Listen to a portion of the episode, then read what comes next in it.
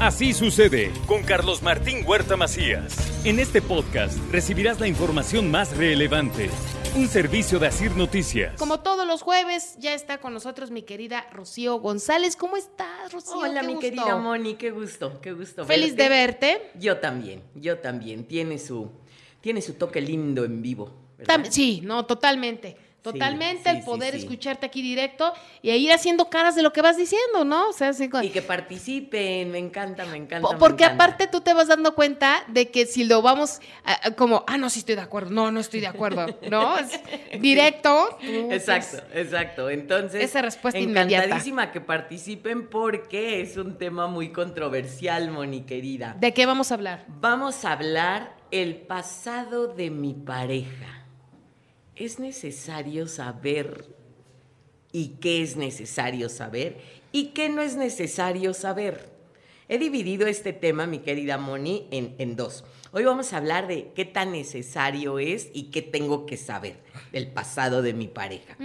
Para que la próxima semana hablemos, eh, que Carlos Martín nos, nos pidió hace ocho días o hace 15 días, ya no recuerdo, sí, porque hablé de hasta que la suegra nos separe y entonces dijo, tienes que preparar uno antes de que se un, o sea, nos unamos en la relación de pareja, ¿no? Todas las parejas que si se casan o se casan, que si viven en unión libre, como roomies, como amigobios y todo lo que hay ahora.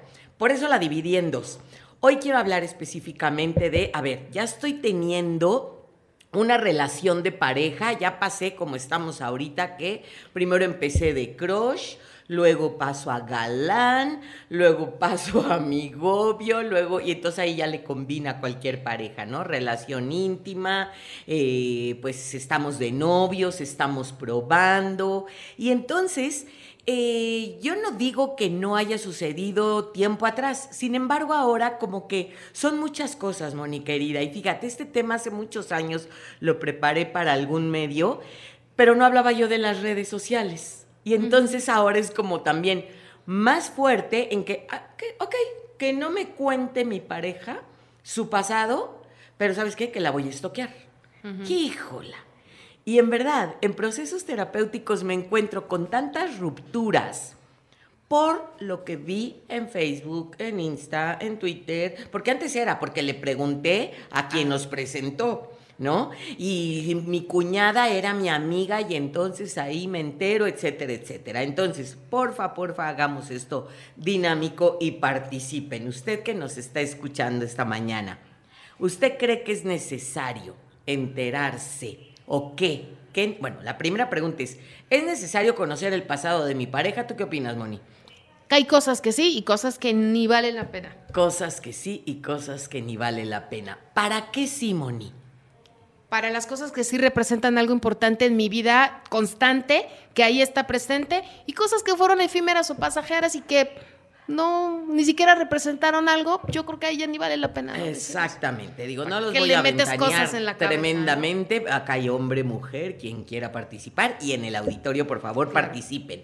Porque si es importante, a ver, sobre todo si me interesa mantener una relación o irme a vivir con una pareja o ya es una relación más fuerte, ya conozco a su familia, ya me llevó, a- porque eso era mucho, ¿no, Moni? Pero Sí. creo que eso era desde los años 70, 80, de ya me llevó a presentar a su mamá. Ya no, ¿qué va a ser ahora, no? ¿no? O este, ya le dije a mis papás que ya ando con él o con ella. Entonces ya es un plus. A ver, ¿cómo eran sus relaciones anteriores? ¿Qué no? ¿Qué no es necesario, como bien dices, Moni? A ver, ¿qué no es necesario? Que no me voy a detener a detalle porque son hasta, perdón, con todo respeto, boberías, ¿no? ¿Cómo te gustan las mujeres o cómo te gustan los hombres, no? Y voy a sus atributos físicos, ¿no? Me gusta que tengan, y no quiero sonar a, a vulgaridad. No, y te va a decir algo que tú no tienes, ¿no? A eso voy. Y entonces, ¿Y híjole. entonces qué haces no. conmigo? Bueno, pues es que... Tú eres bien buena Eh, onda. Me caes bien, pues, tienes bonita letra. No, eres, eres amigable. es que me encantan las güeras. Tienes Yo soy- bonitos sentimientos. Soy de cabello negro, ¿no? Exactamente. ¿Para qué se lo dices? Exactamente. O sea, son cosas que no son necesarias. Me encantan los güeros, me encantan así los que salen de aquí del gimnasio, que tienen un cuerpazo. Y mi pareja tiene una fisonomía de un cuerpo muy delgado. Me encanta el güerito y es moreno. Me encantan los barbones. Y bueno, no tienes ni un pelo en la oreja. entonces, ese tipo de cosas de verdad no son necesarias, ¿no? Dime ¿Cuál fue tu mejor relación sexual? ¿Para qué? Pero es que eso luego lo preguntan. ¿Qué haces? ¿Evades? ¿Qué haces con la información? A ver, ¿para qué quieres saber? No, es que fue en una cabaña hermosa. ¿Sabes cuándo me llevas a una cabaña?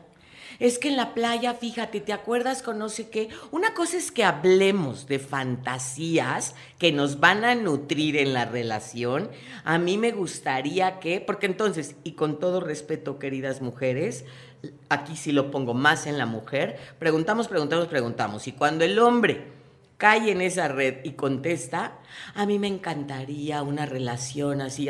¿Qué? ¿Dónde la hiciste o por qué? ¿Con quién? Ajá, no nos aguantamos a veces. Estás pensando? sí. a ver, de veras metes hilo para sacar estambre, ten cuidado. Entonces, no quiero perder tiempo en esas nimiedades. Ahí les va que sí es importante si ya subió el nivel de relación. A ver, esto se ha dicho muchísimo años atrás y sigue siendo eh, presente. ¿Cómo eran sus relaciones anteriores? No es lo mismo que, a ver, tuve 10 novios, 10 novias y duré un mes con cada una. ¿Qué te hace durar un mes con cada una, o sea, con cada relación? Eso es importante.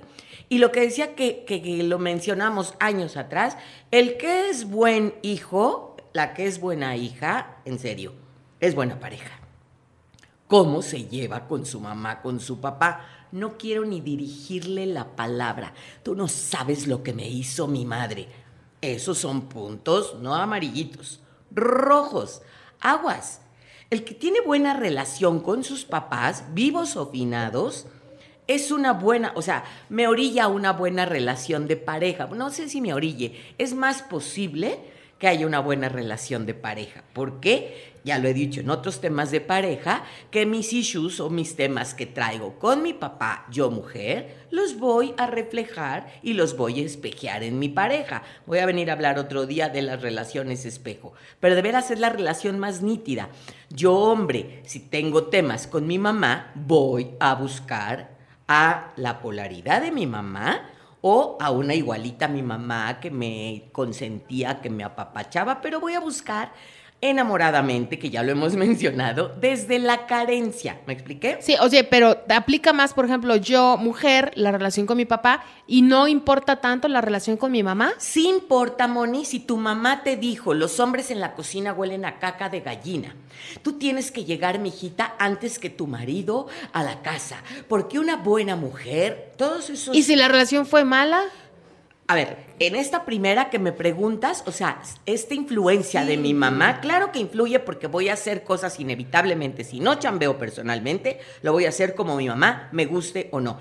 Y si fue mala, yo voy a ir a buscar en la relación con un hombre, con una mujer, con quien sea que me una, voy a ir a buscar aquellas carencias o errores o fracasos o vacíos existenciales que viví con mi papá o con mi mamá. Entonces, exploremos la relación con mis papás o con sus papás, con sus hermanos, que sí es necesario. El tiempo de relaciones, como les digo, tuve muchísimas relaciones, pero duraban nada. Y en este nada es ando probando, ando probando. Obviamente, y perdón que lo diga obviamente, pero me he enfrentado a procesos terapéuticos que, Rocío, ¿sabes cuándo me enteré que, tenía diabetes?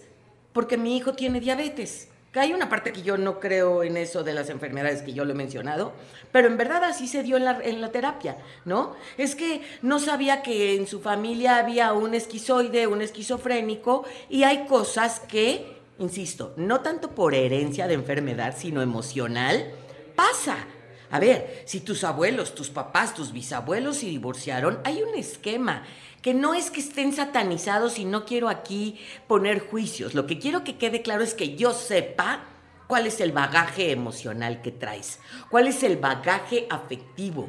¿Qué tanta violencia hubo de algún tipo? Es que mi papá le pegaba a mi mamá toda la vida. Alcoholismo, drogadicción, enfermedades. Eso sí es importante. ¿Cómo te divorciaste? Sin detalles, pero es, a ver, háblame de tus exparejas. Esto es un punto clave, ¿eh? Así como hables pésimo de tu exnovio, de tu examiga, de tu exjefe, habla mucho de, tus propios valores. ¿Cómo fueron tus relaciones anteriores? ¿Por qué terminaron? ¿Cómo terminaste? Yo sé que no son miles de detalles, pero hay que checar para, en función de esto, cuáles son los acuerdos sexuales que voy a tener contigo, cuáles son los acuerdos económicos. Ay, es que es tan ahorrador y se vuelve un tacaño espantoso cuando vivo con él.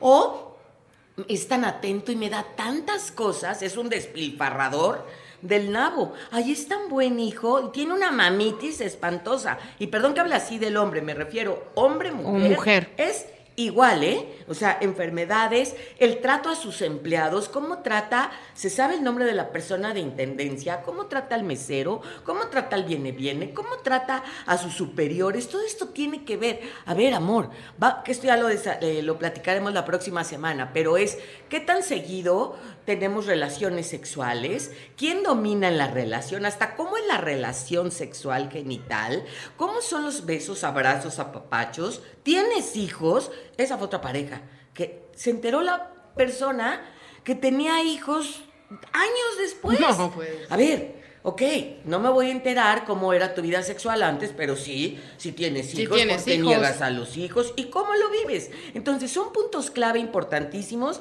que como telenovela no se pierdan la segunda parte. La ¿no? próxima Hoy semana. hablamos de que el, el pasado de mi pareja, qué tan, de mi pareja, qué tanto me afecta, porque estás de jeta siempre, ¿no? Hay una causa, en verdad. Y ya veremos entonces qué hay que hacer y cuáles son los puntos clave o puntos importantes de antes de comprometerme a vivir contigo.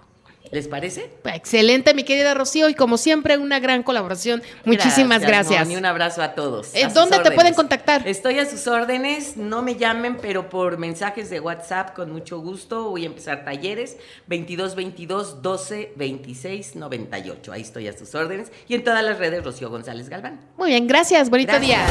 Así sucede con Carlos Martín Huerta Macías. La información más relevante ahora en podcast. Sigue disfrutando de iHeartRadio.